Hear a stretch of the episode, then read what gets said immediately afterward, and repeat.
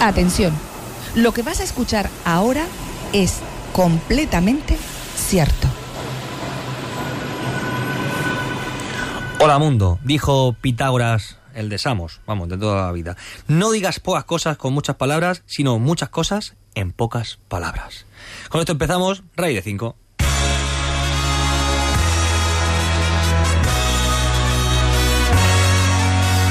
Raíz de 5, el programa más hipotenuso de la radio. First I saw you standing there, eyes so wide beneath your head, coat worn blacker than the sun. shook your Hola, hola, buenas tardes. Estamos aquí en directo en Radio 5 Todo Noticias. Ya sabéis que la actualidad manda. Empezamos este programa, un programa muy especial porque hoy vamos a hacer algo que se llama ahora transversal.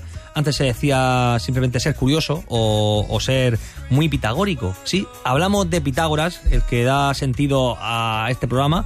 También, da en parte un poco de dirección porque hablamos de, sabéis que un cateto, soy yo, aquí un servidor, Santi García. Hoy tenemos como segunda cateta, en este caso a María José Gea, eh, Egea, y, y gracias a nosotros, a estos catetos, trazamos esa hipotenusa, formamos el triángulo rectángulo, aplicamos nuestro teorema de Pitágoras, ya sabéis, nos ponemos eh, el pecho en la mano y recitamos el teorema de Pitágoras. La suma de dos catetos cuadrados hacen la hipotenusa al cuadrado. Pues ya está. Vosotros sois los hipotenusos, sois raíz de 5, lo hacéis posible y gracias a vosotros tenemos hoy algo muy conectado con nuestro mundo, muy conectado con las emociones. Habéis escuchado esto de las matemáticas socioafectivas, socioemocionales. Vamos, mm, que somos emociones y no que tengamos seres humanos, sino que somos unos seres humanos curiosos y transversales.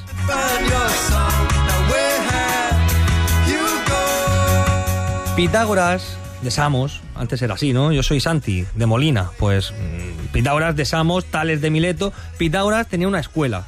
Todo lo que se hacía en esa escuela le daban mm, titularidad a, a su maestro, a Pitágoras. Incluso ya después de morir, los descubrimientos eran para Pitágoras. El teorema de Pitágoras, incluso de antes de Pitágoras se sabía que existía esos catetos cuadrados que sumaban una hipotenusa al cuadrado. Pero en esa escuela se formalizó, se cultivó y sobre todo se mm, digamos que se preguntaron una serie de cosas que aún recogemos vamos a decir que era el primer hombre del renacimiento pero en la antigua Grecia o sea una cosa muy loca y aquí hablamos siempre de sus frases el principio es la mitad de todo o todo es número, que era el eslogan de la, de la escuela pitagórica, parecía un partido político. Vótame, que todo es número. Y así la gente se convencía. Es verdad, todo es número. Lo dice Pitágoras, de Samos. Y aquí vamos a descubrir que no solamente que todo sea número, sino que hay algo más que los números en lo que podemos ver y sobre todo en lo que podemos escuchar, que para eso estamos en la radio. Hoy tengo la ilusión y la, emoción enorme de encontrar un camino para que para completar esta historia que hemos compartido aquí durante ya ocho temporadas, que es la historia de la música. La música gusta a todo el mundo, la matemática no tanto, pero la música sí, ¿verdad? Y Pitágoras, digamos que es casi el padre de esa tonalidad que tenemos y de esa escala que tenemos con nombres. Do, re, mi, fa, sol, la, si, y después viene otra vez el do, ¿no? Esa, esa octava de do, de do a do que los pitagóricos la crearon con cuerdas. Antes tenían instrumentos monocordes, una sola cuerda. Ahora ya tenemos instrumentos policordes, que aquí a veces hemos escuchado guitaleles, guitarras, tenemos un bajo, cuatro cuerdas, a veces de cinco, un timple, canario, qué bonito. Pues los pitagóricos, solamente con un instrumento de una sola cuerda y con el concepto de todo es número, desarrollaron las notas musicales. Decían, si partimos la cuerda en dos, tenemos una octava. Todo sonará a los que sois aquí hipotenusos, os sonará bastante. Si partimos la cuerda en tres partes, pues si yo tengo una nota, una cuerda que es un do, la parto en tres partes y es curioso que dos tercios es un sol, que es la quinta, y el tercio restante sigue siendo un sol, pero una octava por encima, porque si esa, esos dos tercios es un sol, si lo parto por la mitad, es una octava del sol. Otro sol, o sea, un do se transforma en dos soles. Pues yo traigo, no sé si un sol, un la o un si, es una persona. Y es una persona que me ha acompañado toda mi vida a nivel... Tengo un sesgo aquí de percepción hoy de, un, un gran talento, un gran talante, una gran persona. Se llama Álvaro Rabadá, me gustaría que lo conocieseis todos. Eh, y que os invito a, descubrirlo por las redes, por... En la calle está feo, pero también, si él se presta a eso y mucho más. Es un artista, es un hombre también del Renacimiento, aunque él diga que no. Yo os digo que sí, y yo soy matemático, por tanto, digo muchas verdades. Esa no lo sé, pero mm, es mi opinión. Y es sobre todo, como digo, un artista y alguien transversal que nos va a unir la música con las matemáticas, con la historia y sobre todo con el ser humano. Álvaro, ¿qué te parece para empezar? Buenas tardes. Buenas tardes, buenas tardes. Yo me considero otro cateto. Otro cateto y más. Tenemos una relación hipertenusa. Sería lo nuestro. Mucho Vale. más que hipotenusa, me gusta. Sí, sí, Hay que hacer un teorema así, ¿no? De, las hipertenusas. Estaría muy bien. ¿Quién le puso nombre a estas, a estas cositas, no? Hip- hipotenusa. Bueno, Álvaro, que nos conocemos mucho, estamos hablando aquí incluso de Cat Empire, que nos, nos, un- nos une une. muchísimo, que es la sintonía del programa. Y cuando hablábamos de, de, esta, de, esta escala musical, yo enseguida me evocaba a, a lo que hemos compartido mucho tiempo, que es música. Hemos compartido muchísima música. Y digo, pues me tienes que completar todo esto, porque ya tenemos el do, re, mi, fa, sol, la, si, pero de, tú ves el piano y hay unas notas negras que no va con do, re, mi, fa, sol, la, si, que hay ma- algo más. Claro. Es o sea, todo esto de Pitágoras, hasta ahí, lo que he contado y, y los tercios de la cuerda, es incompleto para la música actual que conocemos. Claro, de hecho, te diría que más que cuestión de tiempo es cuestión cultural. Que nuestra visión eurocentrista occidental nos, nos es como el burro que no ve más allá y, y estamos muy limitados por nuestra percepción cultural. Eso es. Y mm, todo esto que vemos en un piano, que digo que son las negras, Hmm. que llamamos semitonos, eh, ¿en qué momento se vuelven, digamos, necesarios para completar la música? Aunque sea eh, con nuestra con- concepción limitada europea. Claro, esto es cuestión siempre todo de... Me gusta compararlo con la comida. Son como ingredientes, ¿no? Si todos los días estás comiendo pizza, pasta, arroz y hamburguesa, pues hay un momento que dices... ¿Verdad? Dices, "Mm, tengo más hambre. Mm, Quiero probar cosas diferentes. Y cuando llevas... Como hablamos de matemáticas, si ya has hecho tu escala pentatónica y luego tienes una escala de siete notas, necesitas más matices, se va complicando la sociedad hay mejores desarrollos eh, tecnológicos en los instrumentos y decides seguir sumando quintas y de esas siete notas haces otras cinco notas más, otras cinco quintas más y tienes la los semitonos que están en las teclas negras del piano. Que están ahí en medio entre el do y el re, Claro. do sostenido. Mm, No, no sé nunca la diferencia entre do sostenido y re, y re bemol. Es lo mismo, pero no no es lo mismo.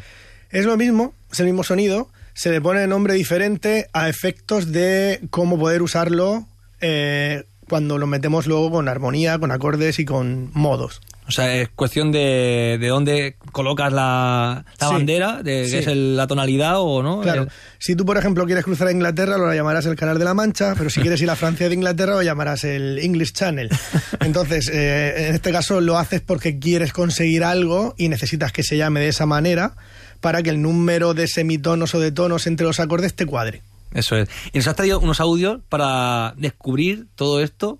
Y, y empezamos con una cosa que es mi- microtonalidades. Sí, es el microtonalismo. Microtonalismo. El microtonalismo se está haciendo relativamente desde hace poco mm, actual e interesante porque es siempre de ese ímpetu por querer avanzar más en la música y descubrir más sonidos, ¿no?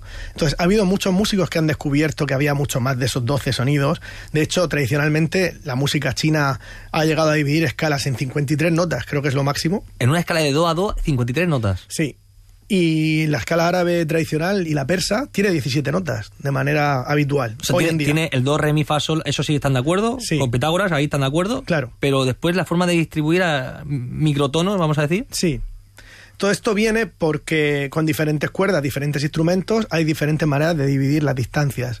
Entonces, culturalmente, pues mira, dentro de un montón de músicos que han hecho este tipo de investigaciones, yo me quiero quedar con uno que se llama Julián Carrillo, un, un primo mexicano nuestro, que eh, lo que hizo muy joven fue dividir la cuerda de un violín entre una nota y otra nota, entre dos tonos. Hizo 16 incisiones con una cuchilla de afeitar y descubrió que hasta esos 16 sonidos eran perfectamente identificables por el oído humano. Y que él no entendía por qué no se usaban en la música. Y que le llamaba el infinito micro- microtonal. Claro, fíjate. Y este hombre, además, era un erudito. Fue el mejor violinista del mundo en, en la época del 1920. Ah, escucha.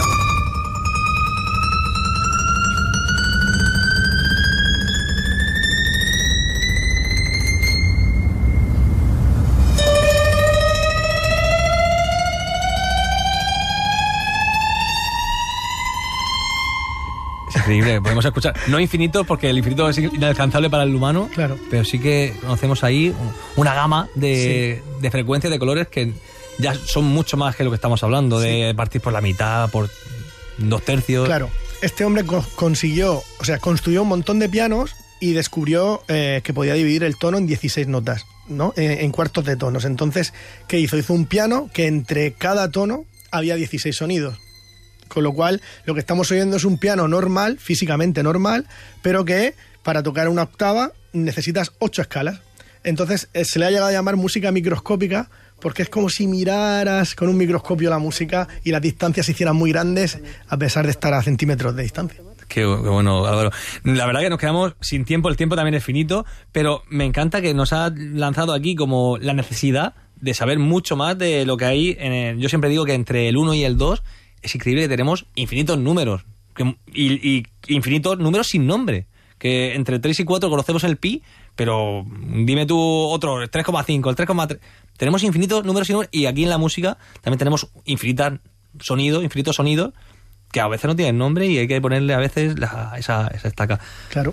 Seguimos, Álvaro, otro día, ¿te parece? Perfecto. Pues dentro de dos semanas, ¿te parece? Sigamos con música y, y matemáticas. Esto sí que creo que nos va a conectar a todos con esas, esa ciencia básica, esa ciencia que explica el resto de ciencias, al menos son el ancla, esa estructura. Y os dejamos ahora con Radio 5 Todo Noticias, con la actualidad, que la actualidad manda. Y aquí seguimos también por las redes, sabéis que estamos en Raíz de 5 en todos lados. Buenos días, buenas noches si nos estáis escuchando en podcast. Y seguimos. Por inducción, N más 1. Yo soy Santi García Cremades. Adiós, adiós.